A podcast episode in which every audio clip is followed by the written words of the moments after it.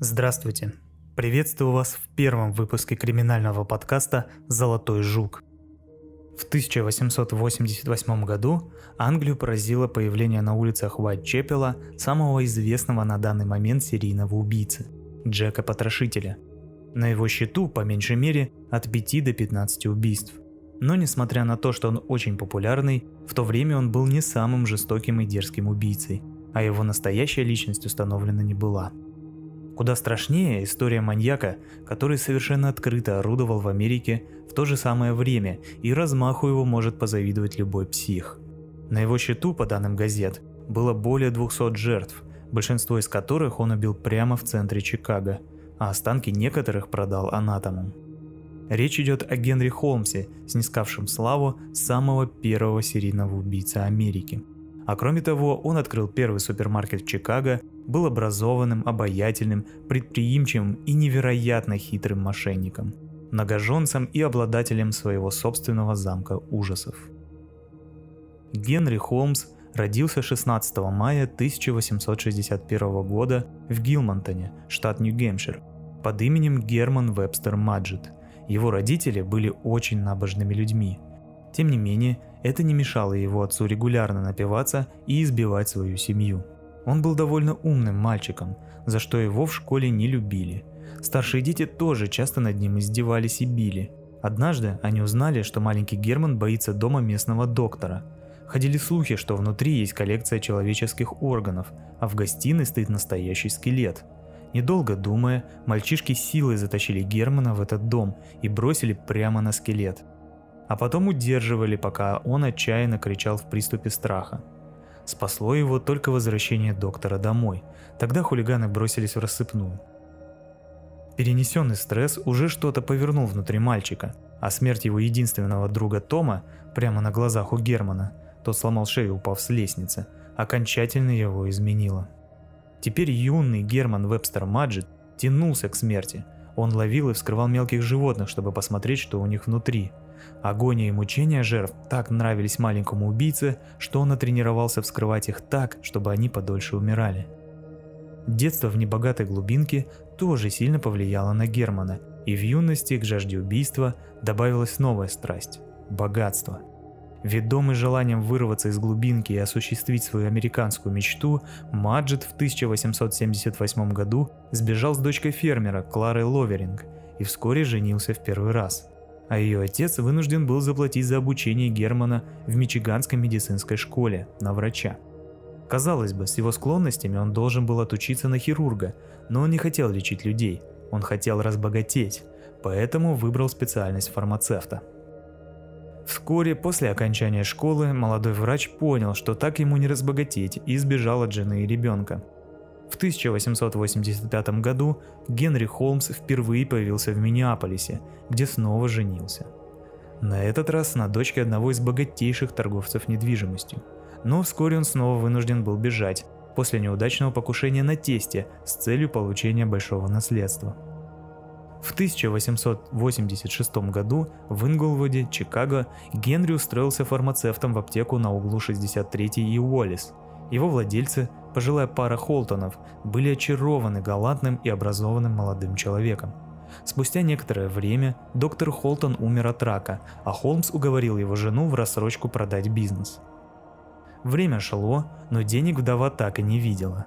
Холмс постоянно кормил ее завтраками, и в конце концов она подала иск против него. Но дело до суда так и не добралось, потому что в один прекрасный день мисс Холтон пропала с радаров и больше никогда не появлялась. Поначалу люди задавали вопросы, но Генри рассказывал историю о том, что хозяйка уехала в Калифорнию к родственникам, и ей так там понравилось, что она решила не возвращаться. Тем временем новый владелец вдохнул в старую аптеку новую жизнь. Он был обходителен, обаятелен и постоянно флиртовал с клиентками, поэтому дело пошло в гору. В 1887 году, успешно обосновавшись на новом месте, Ген решил двигаться дальше – он захотел стать настоящим большим предпринимателем. Между тем, он в очередной раз женился на Мирте Белнап, даже не думая разводиться с первой женой. Но проблема это не вызвала, никто не задавал никаких вопросов. Итак, прямо напротив аптеки, которой он теперь владел, Холмс начал строить большое трехэтажное здание. Первый этаж строился под магазины, а второй и третий были выделены под отель. Также на втором этаже располагался личный кабинет владельца. Никто, кроме Холмса, не знал плана здания. Он постоянно менял строителей, нанимая их на двухнедельный испытательный срок, а потом со скандалом увольняя. При этом он не платил ни цента. На случай угроз Генри держал возле себя пьяницу и драчуна Бенджамина Пидзела, который по приказу своего покровителя готов был решить силой любой спорный вопрос. Все строительство велось на заемные деньги, которые Генри никогда не возвращал. Он ждал до последнего, потом находил новых кредиторов и отдавал старым, и так по кругу. Однажды он заказал огромный сейф, в кредит само собой, и поставил его посреди здания на втором этаже. Вскоре он оброс стенами, а когда магазин потребовал деньги, Холмс сказал, что они могут его забирать, но если при этом не повредят дом, а иначе он подаст в суд.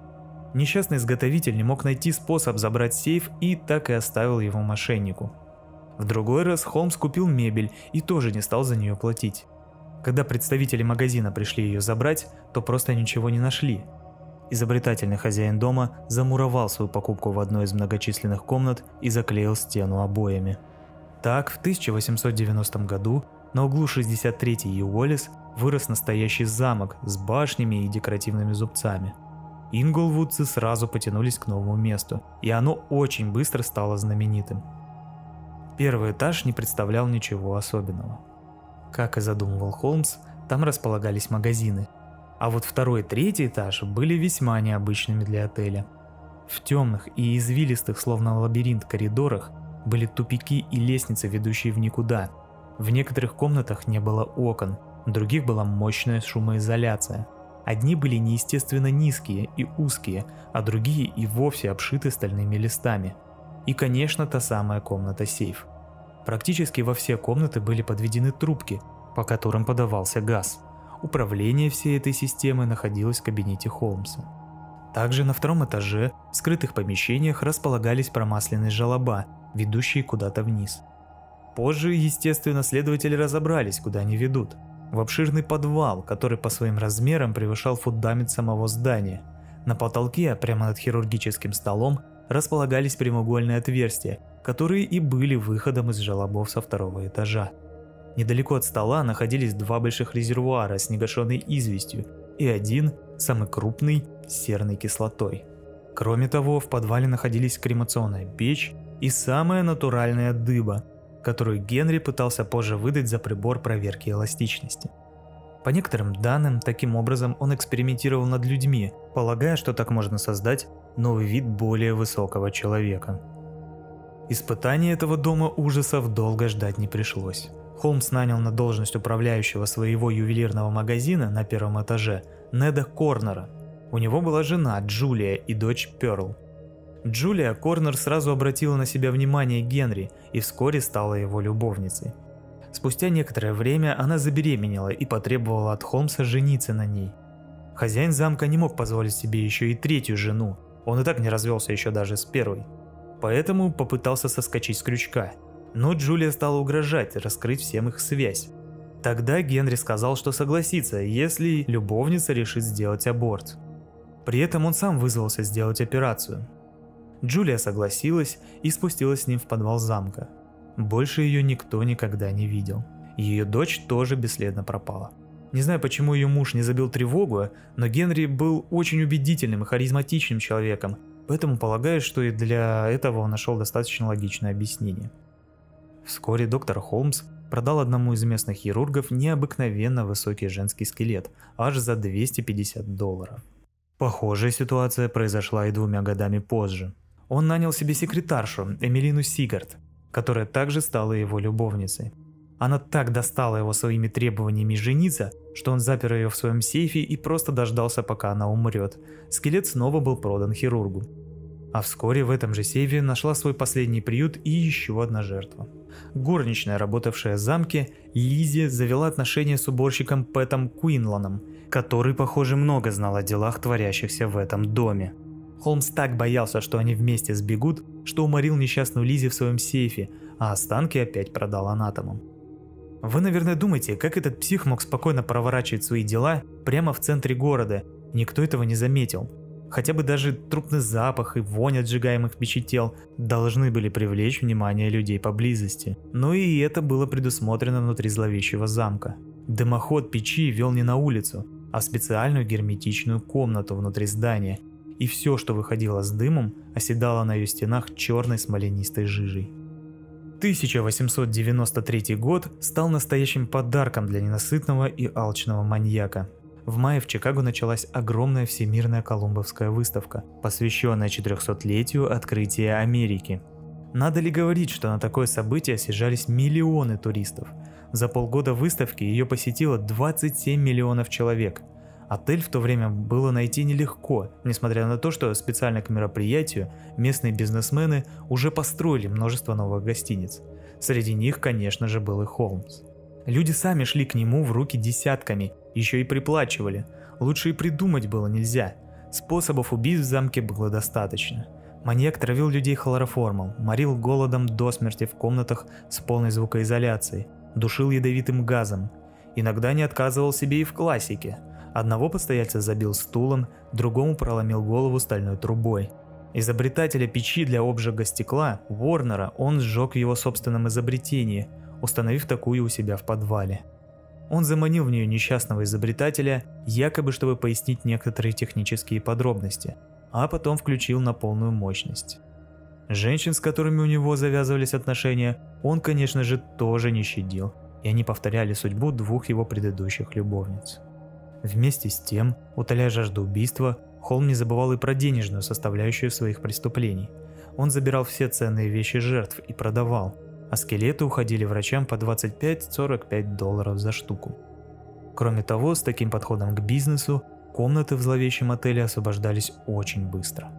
Тем не менее, его мечта все никак не сбывалась. Генри был недостаточно богат, и тут ему улыбнулась настоящая удача – Очередная любовница Мини Уильямс получила большое наследство – землю стоимостью 50 тысяч долларов и с радостью переписала все имущество на него. Правда, радость была омрачена приездом ее более подозрительной сестры Нэнни, которая полагала, что Мини обманывают.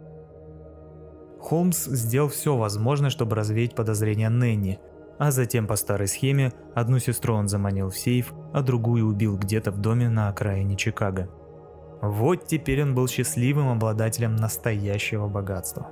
Далее Генри необходимо было получить деньги за наследство, но оно было далеко, в Техасе, а в Чикаго за ним день и ночь ходили разъяренные кредиторы, потому что, несмотря на успех своего проекта, Генри продолжал уклоняться от выплаты займов. Собрав весь свой предпринимательский гений, Холмс нашел, как ему казалось, идеальное решение – в конце 1893 года, застраховав замок на 25 тысяч долларов в четырех фирмах сразу, он совершил поджог третьего этажа. Но страховщики не стали мириться со столь наглой попыткой срубить куш и установили факт умышленного поджога. Генри начал тонуть в долгах и решил сбежать. 22 ноября 1893 года он скрылся в неизвестном направлении со своим помощником Питзелом и его семьей которая тогда насчитывала жену и пять детей. Утратив стабильность, Холмс начал совершать множество ошибок и необдуманных поступков. По пути в Техас он еще раз женился. Некая Джорджана Йоук влюбилась в него без памяти и готова была ехать за ним хоть куда. В конце концов, Холмс все же достиг Техаса и вступил во владение участком, но не продал его. Он начал строить новый замок, и, конечно, по старой привычке, он обманывал кредиторов и не платил долги. Только вот техасцы быстро поняли, чем пахнет это дело, и не собирались терпеть такое поведение или вступать в долгие судебные тяжбы. Чтобы избежать самосуда, Холмс снова был вынужден бежать. В Сент-Луисе он купил аптеку, заплатив лишь часть стоимости. Потом набрал лекарств в кредит, перепродал, но платить за них не собирался, а лишь предоставил фальшивую купчую на аптеку на имя некоего мистера Брауна. Но и тут его ждала неудача. Обманывать людей, как он это делал в Инглвуде, уже не удавалось, поэтому его быстро раскрыли, и впервые в жизни махинатор попал в тюрьму. Его сокамерником оказался матерый преступник, грабитель поездов по имени Мэрион Хэтчпет. Он восхищался гениальностью Генри, и когда тот озвучил свой очередной план, Хэтчпет заинтересовался. Холмс предлагал такую схему. Жизнь его подручного Пидзела была застрахована на 10 тысяч долларов. Холмс планировал найти подходящий труп, выдать его за Пидзела, забрать страховку и уйти в закат. Чтобы выбраться из тюрьмы и все это провернуть, ему не хватало только одного, хорошего адвоката, который согласится поучаствовать в афере. Хэтчпиту он пообещал 500 долларов за помощь, а адвокату 2000 долларов. Грабитель посоветовал ему обратиться к знакомому, нечистому на руку, но очень хорошему адвокату Джефти Хоу. Как только Холмс вышел под залог, он тут же снова сбежал с Пидзелем и его семейством, уговорив их участвовать в афере. 3 сентября 1894 года в городе Филадельфия в доме 1316 по Хэллоу-Хилл-стрит уборщица в адвокатской конторе некоего мистера Пидзеля, недавно открывшего тут свою практику, обнаружила обгоревший труп. Судя по всему, хозяин конторы не мог совладать с пламенем от какого-то устройства, отпрыгнул от стола, оступился и рухнул на пол, ударившись головой об тумбочку. На виске несчастного была обнаружена ссадина, которая и доказывала эту теорию. Однако через три недели в полицейское управление позвонил Джепта Хоу, представился давним знакомым мистера Пидзеля и его коллегой. Узнав о судьбе товарища, мистер Хоу был очень опечален. Очень скоро в городе появился представитель вдовы мистера Пидзела компании 15-летней дочери покойного. Они заявили, что его жизнь была застрахована в компании Fidelity Mutual Life – и только выплата страховки в полном размере может хоть как-то успокоить безутешное семейство, потерявшее кормильца. Конечно, дело пахло керосином. Страховщики это заметили и потребовали разбирательства. Тело эксгумировали и провели опознание. Мужчина и девочка подтвердили, что труп это действительно покойный мистер Пидзел. Забрали страховку и отбыли в неизвестном направлении – Джепта Хоу на познании не был, но сразу после получения страховки пропал из виду, получив свою долю. Жена Пидзела тоже хотела получить свои деньги и разойтись, но у Холмса были другие планы. Преступник не собирался делить оставшуюся часть денег и тем более воссоединять всю семью. Ведь труп, найденный в адвокатской конторе, был действительно покойным Бенджамином Пидзелом, которого он сначала отравил хлороформом, а потом поджег. Пообещав, что скоро они с мужем встретятся, он начал придумывать план, как избавиться от остальной семьи Пидзел. В то же время дело о смерти липового адвоката страховщики передали в частное агентство Пинкертона. Из-за дела взялся детектив Фрэнк Гейер. Первое время зацепок не было, но спустя две недели бывший сокамерник Холмса, Марин Хэтчпит, или, как его еще называли, малыш Дерби, решил поделиться информацией о разыскиваемом. Оказывается, Холмс так и не заплатил своему помощнику причитающиеся 500 долларов. Это его в конце концов изгубило.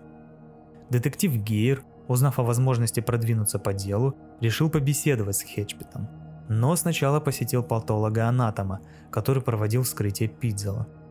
Доктор поведал ему, что почувствовал от труба легкий запах хлороформа, но умолчал об этом в отчете, потому что все остальные признаки были очевидны.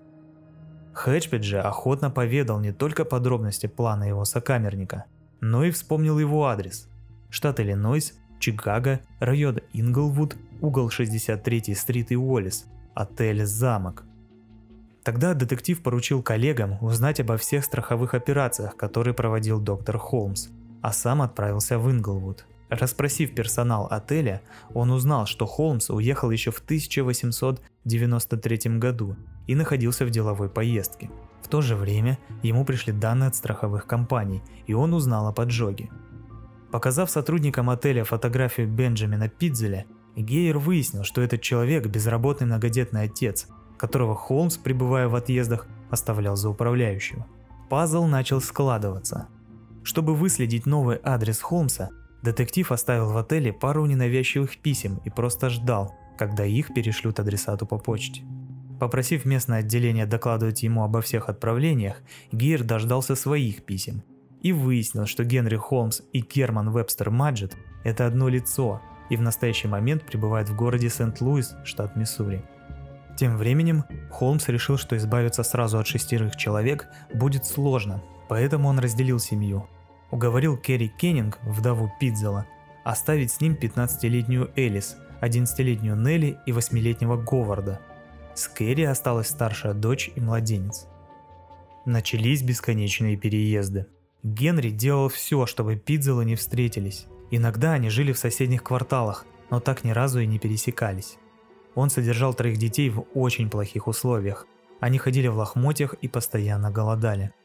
В то же время он писал письма Кэрри о том, как детям с ним хорошо и как он покупает им игрушки и новые шубки.